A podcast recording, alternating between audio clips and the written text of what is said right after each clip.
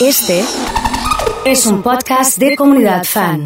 Vamos a hablar con y Coseta de desayuno intermitente. Y ya hay muchas preguntas que nos hicieron porque es como un nuevo concepto en la nutrición y en la alimentación. ¿Cómo andas, Eli? Buen día. Hola chicos, buen día para todos. Bueno, eh, la primera pregunta es, ¿qué es el desayuno intermitente? Bueno, el ayuno intermitente en realidad. El ayuno intermitente es eh, pasar varias horas sin consumir alimentos. ¿sí? Entonces, alternar entre periodos donde no se consume ningún alimento y ventanas de incorporación de comidas o alimentos. ¿sí? Entonces, por ejemplo, tenemos el más conocido hoy en día que es el ayuno intermitente. Sí. El ayuno intermitente puede ser, por ejemplo, de 12 horas, pasar 12 horas sin comer y las otras 12 horas es la ventana donde vos vas a incorporar las comidas. Por ejemplo, un enfoque podría ser hacer la cena temprano, ¿sí? cenar 7, 8 de la noche y recién realizar el desayuno después de las 8 de la mañana. O sea, dejar 12 horas de reposo digestivo. Sí. Uno a medida que va incorporándolo, va sintiendo sus beneficios, obviamente que yo siempre digo que lo hagan supervisado por un profesional, pero podemos, digamos, podemos agrandar las horas de ayuno. Sí, Mira. podemos pasar a 16 horas de ayuno por 8 horas de eh, la ventana donde incorporamos alimentos. Y contame para qué sirve eh, Bueno. estar tanto tiempo sin ingerir alimento. Bueno, el, el ayuno va a servir para la famosa autofagia, ¿sí? que es el proceso natural que tiene el organismo de deshacerse de las toxinas ¿sí? del cuerpo. Digamos, como se, sería como una limpieza celular. Entonces, ¿Qué pasa hoy en día? Tenemos alimentos disponibles constantemente y a veces comemos fuera de horario, a veces se consume alimentos a la noche eh, o te acostás tarde con la comida, viste que comiste y te fuiste a dormir y al otro día te levantás y tenés que desayunar temprano porque tenés que ir a trabajar y todo eso hace que no le demos ese reposo digestivo al cuerpo para que se repare.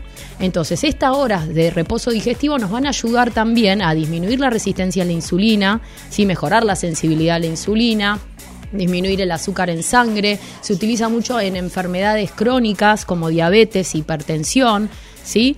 Y nos va a permitir poder distinguir el hambre emocional del hambre real. ¿Qué es eso?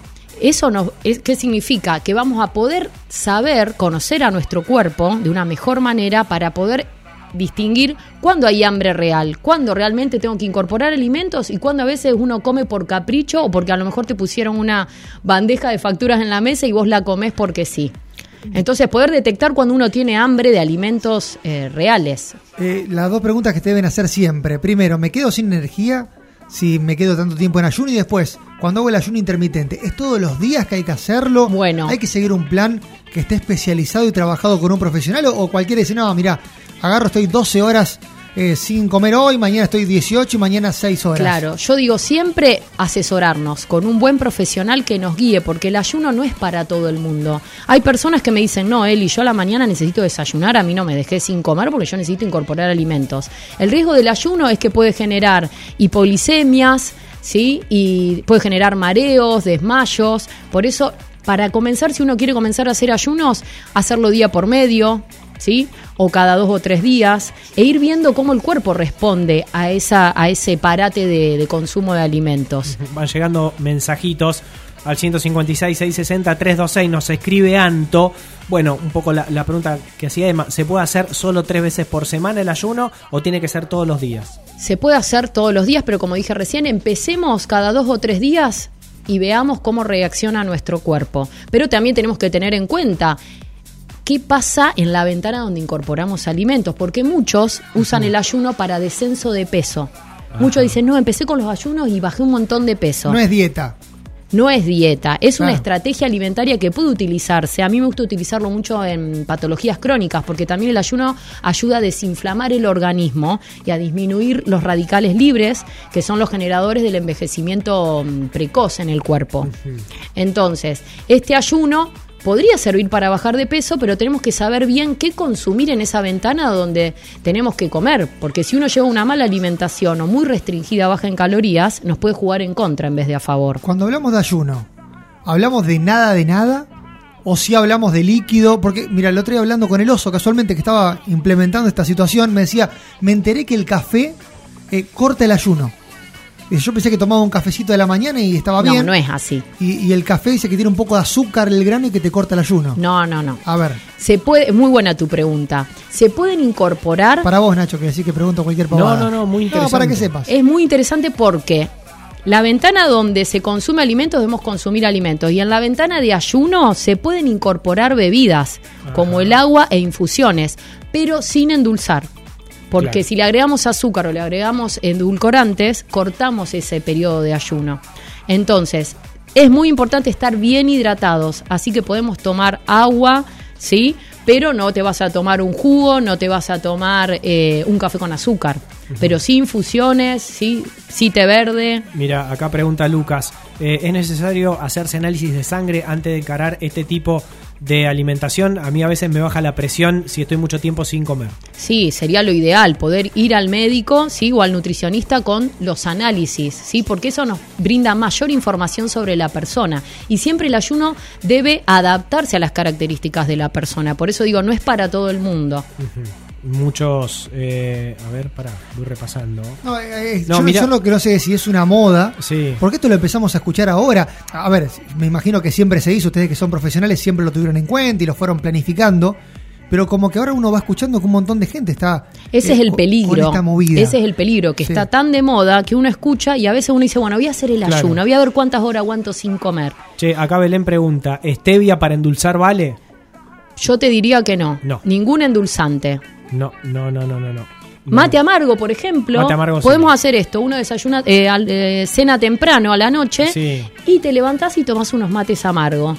Hasta cuando realmente tengas la sensación de hambre o al menos pasen 12 horas. Che, acá Mati pregunta, yo tengo un amigo que hace ayuno intermitente, pero en la cena se clava, claro, cuatro canelones eh, y con eso tira hasta, mal, hasta el Claro. otro día de la tarde. El tema es comer bien y comer ¿Cómo- sano todo cómo- lo demás. Claro, ¿cómo sería la última, la Claro. famosa última cena antes de las Sí, 12 horas de ayuno? Claro, la última cena tiene que ser temprano y liviana. Tiene que contener proteínas, vegetales, alimentos livianos para nuestro aparato digestivo, que se puedan digerir bien y que no requieran demasiada, me- demasiado trabajo digestivo. Claro, claro, no, no, no te tenés que comer una vaca porque después clave 16 horas de ayuno. Claro, no, y, y te estaba pensando esto, ¿no? Si una noche tenés un asado con amigos, comiste de más, te pasaste, viste que por ahí te da la situación a, a tomar algo de más, al otro día sirve hacer un ayuno. Bueno, ahí está el tema de que yo siempre digo, escuchemos más a nuestro cuerpo. Vas a ver que vos al otro día te vas a levantar sin hambre. Después, Sí. por ejemplo, el domingo a la mañana, de- venís del sábado que tuviste reuniones, quizá tomaste alcohol, comiste de más, no vas a tener ganas de hacer un desayuno. Entonces, escuchar más al cuerpo y te vas a ir dando cuenta que a lo mejor después de una comida súper grande o excesiva en calorías, tu cuerpo te va a decir, che, pará, deja de meterme Claro. alimento porque necesito digerir todo esto que, que consumimos. Aflojale un poco, es verdad. Eh, bueno, muchos mensajes que voy recibiendo. Eh, Nora acá pregunta cómo debe ser la comida posterior a las 16 horas. Claro, muchos preguntan por la previa y la posterior porque imagino que deben tener mucho hambre después de las Claro, 16 horas. claro. Entonces ahí está bueno percibir esa sensación de hambre y, y realizar la comida que toca en ese momento, Ajá. ¿sí? Pero comer saludablemente. Sí, No es sí, que hay un sí. alimento en específico para romper el ayuno. Para los ¿Eh? deportistas también aconsejás este tipo. Va a depender del cronograma de entrenamientos y de competencias. Yo, como el otro día hablamos la semana pasada, no es lo ideal que una persona vaya al gimnasio a hacer un entrenamiento de fuerza con un ayuno. Pero depende, hay personas que dicen, mira, Ali, yo no puedo comer nada antes de ir a entrenar y me manejo súper bien yendo a entrenar sin comer. si Bueno, haces algo aeróbico, a lo mejor no necesitas tan. si haces algo liviano y aeróbico, lo podemos hacer. Incluso está también de moda eso de hacer eh, entrenamientos aeróbicos en ayunas. Ah, ¿sí? mira. Que podría servir, pero va a depender de la persona. ¿Es un deportista? ¿Es una persona embarazada? ¿Una persona que está dando la teta? Hay que ver. Lo que está bueno dejar bien en claro que esto, como dijiste vos, Emma, no es para bajar de peso, es para cambiar un hábito. Es para cambiar hábitos. Escuché mucha gente que, que decía eso, no, con el desayuno intermitente bajé 10 kilos. No, no. Sí, el problema es que podés bajar muy rápido, pero se puede llegar a perder masa muscular. Claro. Entonces, el riesgo del ayuno, de hacerlo sin una supervisión, es alterar el equilibrio hormonal del cuerpo y se pueden desajustar ciertas cositas. Por eso, no abusar.